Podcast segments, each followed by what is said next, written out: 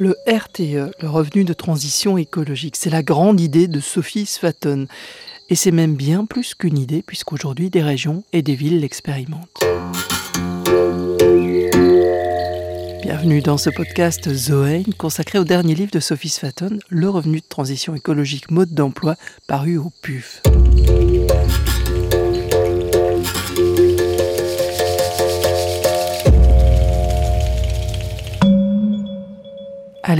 Commence. Petite discussion avec Jean-Christophe Lipovac, directeur de l'association Zoein France et en charge du développement de la coopérative de transition écologique de Grande-Sainte, près de Dunkerque. Alors c'est vrai que Grande-Sainte, c'est une ville qui est, euh, née de l'industrie, euh, née de la, sidérurgie euh, dans les années 50-60 avec l'implantation d'une usine sidérurgique qui était une usine d'État à l'époque qui employait quasi 10 000 salariés. Et donc voilà, cette ville, il y a eu un boom lié à l'arrivée de cette, industrie. Aujourd'hui, euh, en fait, euh, euh, Usinor n'est plus, c'est ArcelorMittal. Et, aujourd'hui, c'est à peine 3 000 salariés. Et donc, on frôle les 29% de chômage sur la ville, on frôle les 40% de chômage chez les moins de 25 ans. Et euh, c'est un peu finalement l'archétype du modèle d'hier, c'est-à-dire un modèle industriel qui produit aussi des inégalités. 30% de la population qui vit sous le seuil de pauvreté sur la ville de Grande-Sainte. Donc la réflexion, c'est comment on engage une transition qui est à la fois sociale, et aussi écologique. Et euh, c'est vrai que le RTE, bah, il nous semblait être un outil finalement au service de cette transition écologique et sociale, et même économique. Parce que euh, l'enjeu, c'est bien de soutenir des initiatives d'habitants dans des démarches euh, entrepreneuriales.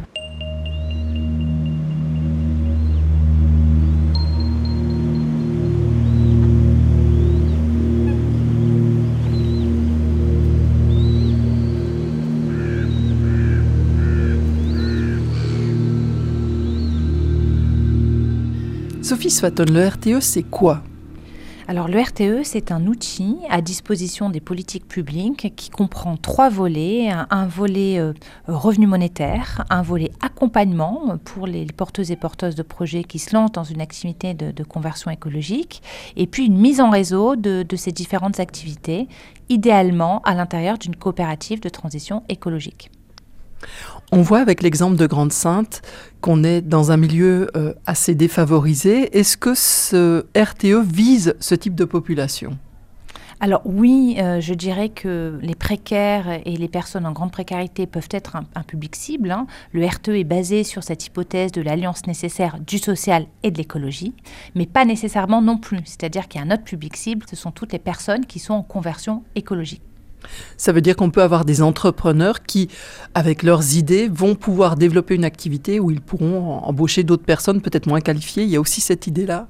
Ah ben complètement, c'est-à-dire ce sont des entrepreneurs, euh, des jeunes urbanistes, des architectes qui veulent se lancer dans un projet de construction durable, euh, de low-tech, de produits un peu biosourcés. Donc on trouve du high-tech, du low-tech et tous les métiers sont à repenser sous ce prisme-ci.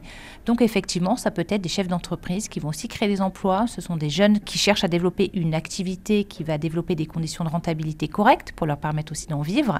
Donc on garde cet objectif économique, mais qui sont inscrits dans ses limites planétaires.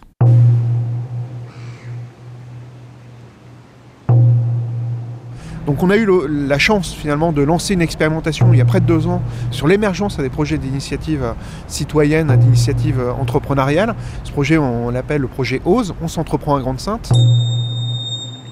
Et la rencontre avec Sophie Swatton, avec cette perspective du revenu de transition écologique, de la structuration d'une coopérative de transition écologique, ça nous a donné vraiment une nouvelle ambition quoi finalement. Et donc dans le sillon euh, de OSE, on s'entreprend en Grande-Sainte, on a structuré un outil une coopérative de transition écologique qui est une coopérative d'activité et d'emploi dont l'enjeu c'est vraiment euh, d'accueillir, de former, d'accompagner des habitants à la création de leur activité et euh, de leur emploi et d'accompagner aussi le développement de, cette activité dans le temps. Donc c'est pas qu'un test d'activité, c'est aider au test d'activité, mais aussi d'accompagner, de financer au développement euh, de l'activité. Pour qu'on se fasse une idée, euh, avec OSE, il y avait déjà des, initiatives issues d'habitants, des, futurs entrepreneurs. Quel type d'initiative? En effet, à Grande-Sainte, on a lancé depuis quelques années une politique autour de l'agriculture urbaine. Et là, typiquement, on a soutenu des personnes qui créent leur emploi dans le maraîchage euh, biologique. Je crois que la ville a mis les, terrains à disposition, c'est bien le cas. voilà. Maintenant, il n'empêche, c'est pas tout simple de créer une association euh, qu'on n'y connaît rien. Comment ça se passe? Comment là, vous, vous entrez en œuvre Voilà, bah, c'est vraiment du conseil vraiment sur euh, la création euh, de l'entreprise. Enfin, c'est du conseil juridique, c'est de l'appui comptable, c'est aussi la mobilisation d'un réseau euh, d'experts. Le maraîchage biologique, bah, c'est un cahier des charges. Donc, on travaille aussi avec un réseau de partenaires techniques sur le bio qui vient apporter aussi euh, conseil, formation euh, finalement à ces porteurs de projets. Et on a des projets qui sont divers. C'est vrai qu'on parlait ici euh, de maraîchage biologique en lien avec la politique agricole alimentaire de la ville, mais on voit du coup des initiatives d'habitants autour de cafés citoyens, de restaurants solidaires en circuit court. Donc on essaie aussi de soutenir ces initiatives-là. On a aussi des initiatives qui sont plutôt dans le low-tech, la, production par exemple d'outils de maraîchage, mais à partir de technologies basses, entre guillemets. Euh, sur le zéro déchet aussi, sur le compost. Donc voilà, il y, a beaucoup d'initiatives et à chaque fois l'interrogation c'est en quoi cette activité elle sera d'utilité sociale, elle va répondre à des vrais besoins sur le territoire, elle sera aussi un impact positif sur l'environnement, sur l'écologie. Et le RTE, dans ce cadre-là, il vous permet d'aider ces porteurs de projets à commencer leur activité, à la financer, à la pérenniser. C'est ça. Exactement. Exactement. Parce qu'en fait, quand on part de, zéro, parfois, c'est simplement euh, un besoin de financement, d'investissement dans du matériel. Du coup, euh, bah voilà, on imagine le RTE comme le moyen de, financer ce, petit investissement euh, de départ. Ça peut être aussi pour un porteur de projet un besoin en termes de formation, eh ben, le RTE, il est là justement pour euh, assurer ce droit à la formation. Euh, et ça peut être en effet à un moment donné un complément de revenu, parce que l'activité est en train d'émerger, euh, et donc il peut y avoir aussi cet appui en termes de revenus monétaires. Donc voilà, c'est pour nous le, revenu de transition écologique, il est, on va dire, multifacette. Hein.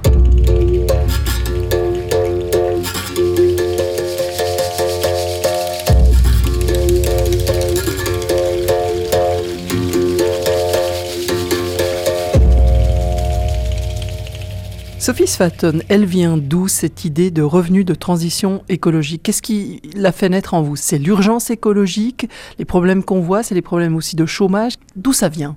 J'ai une formation plutôt sociale à la base, hein, pas du tout écologique. Donc été formée ensuite au contact de Dominique Bourg notamment et d'autres collègues environnementalistes à, cette crise un peu écologique. Donc je dirais que ça vient de cette hypothèse hein, que je disais de la nécessaire prise en compte d'un public social euh, confronté à la crise écologique actuelle. Mais ça vient aussi, je dirais, d'une deuxième hypothèse qui est le constat qu'on ne manque pas de travail on manque d'emplois rémunérés. Et c'est sur ce pan-là qu'il faut agir, c'est-à-dire développer des activités qui vont ensuite être pérennes dans tous les métiers, dans tous les secteurs, et faire en sorte que les personnes puissent en vivre. Aujourd'hui, euh, de nombreuses activités qui émergent n'ont pas les moyens de pouvoir continuer. Je rencontre plein d'étudiants, je coordonne un master dans lequel je vois énormément d'étudiants, et ces étudiants sont obligés d'avoir un travail alimentaire parce qu'ils n'ont pas le temps, ils ont la tête dans le guidon, ils n'ont pas les revenus suffisants pour pouvoir se lancer dans ces nouvelles activités. Donc l'idée, elle est venue comme ça, elle est venue de se dire comment est-ce qu'on peut concilier à la fois des problématiques sociales, écologiques, économiques, et créer des nouvelles activités pour les emplois de demain? Est-ce qu'il y a des exemples du passé qui vous ont inspiré? Oui, alors complètement les exemples du passé, je dirais que c'est très très important de préciser que la philosophie sociale éco-centrée hein, dans laquelle s'inscrit ce, revenu de transition écologique est celle d'une troisième voie. Mais attention, une vraie troisième voie, c'est-à-dire entre le tout État et le tout marché. Il s'agit vraiment de penser cette voie où la personne est en interaction avec la société. Et cette troisième voie, c'est celle de la philosophie personnaliste, c'est celle du coopérativisme, de tous ces mouvements, hein, de ces nouveaux modèles économiques qui ne sont ni simplement des entreprises, ni que des associations, mais des mouvements, des coopératives autogérées par exemple, un mouvement qui remonte au 19e et qui s'inscrit dans cette tradition, une personne, une voix, euh, une organisation économique, une démocratie économique qui nous permettent de faire l'apprentissage de la gouvernance, de l'intérêt éducatif limité, de l'intérêt collectif. Et ça, ça a vraiment existé dans le passé. Et ça a marché? Et ça a très bien marché et ça continue de marcher. Euh, aujourd'hui, l'économie sociale et solidaire représente 10% des emplois euh, en Suisse, en France, en Europe d'ailleurs. Et c'est une économie que quelquefois on cantonne un peu trop hâtivement à une philosophie ou des assistés, ou de la précarité, ou au contraire d'instrumentaliser par l'État. Mais non, je crois que c'est dans cette optique-là qu'il faut vraiment se positionner pour comprendre le dispositif du RTE, qui est un dispositif dans lequel les personnes ont une double casquette. Pas simplement bénéficiaires, mais également acteurs. Pas simplement actionnaires, mais également récipiendaires. Donc, euh, une nouvelle manière de concevoir et de mettre vraiment en œuvre la réciprocité, une réciprocité sans laquelle on ne pourra pas arriver à reconstruire un modèle beaucoup plus solidaire que ce qu'il est en tout cas à l'heure actuelle, sur un modèle qui jusque-là n'était basé que sur la compétition. Ça ne peut pas durer. C'est un modèle de prédation, c'est un modèle qui nous conduit à notre perte, et donc on doit absolument le repenser pour, à l'intérieur de ces structures, mettre en œuvre vraiment un modèle coopératif. Qu'est-ce que vous avez comme idée de nouveaux métiers? Alors, idée de nouveaux métiers, euh, c'est de partout. Ça pourrait être des conseillers en durabilité, tout simplement, plutôt que de nous, de nous vendre ou de, faire du marketing et des grandes écoles pour nous faire vendre des, des, des, des produits qui ne servent à rien, euh, qui polluent, euh, qui bousillent les ressources et le sol. Ça pourrait être typiquement lié aux conseillers en durabilité. Comment arriver à vivre mieux avec moins, plus de liens, moins de biens. C'est un créneau qu'on entend. Ça peut être dans la mobilité douce, dans l'alimentation, le maraîchage, mais ça peut être aussi dans le, tourisme durable, par exemple, dans la manière de construire nos maisons, nos habitats, avec des ingénieurs, des architectes, des urbanistes qui soient spécialisés dans les nouveaux matériaux de construction, d'aménagement du territoire, inventer de nouvelles euh, manières de conduire des vélos, avec des pistes durables, aménageables, enfin bref, tout ce qui permet de vivre ensemble dans une société plus écologique et plus solidaire. Sophie Sfaton, est-ce que ce RTE, c'est une façon de construire un nouveau modèle économique? En parallèle de celui qu'on connaît aujourd'hui, hein, parce qu'il s'insère quand même euh, là-dedans. Euh, peut-être de penser, certains parlent d'effondrement, c'est pas forcément votre thème favori, mais est-ce que c'est aussi une manière de penser une société d'après euh, la fin du pétrole, etc.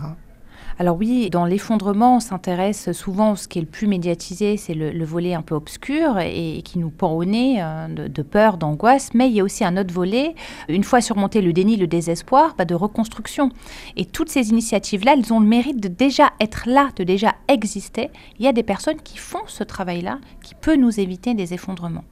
Et ce nouveau modèle économique, il est inclusif. Il ne s'agit pas d'attiser la haine sociale, de chercher des coupables, de dire c'est la faute de l'économie. Oui, les économistes ont leurs responsabilités, à la fois les, les les praticiens, mais on appartient tous à cette même société. Donc plutôt que de se jeter la pierre, essayez de penser sur un modèle de territoire, un modèle inclusif où tout le monde se réunit, les entreprises locales, des élus, des associations, des ONG, des bénéficiaires aussi de prestations sociales et d'autres euh, jeunes entrepreneurs, mais que tous ensemble réfléchissent à l'intérieur de ces coopératives de transition, par exemple, à quelles sont les mesures d'impact? Comment est-ce qu'on peut apprendre les uns des autres pour agir dans une société qui aille vers cette empreinte écologique, une planète?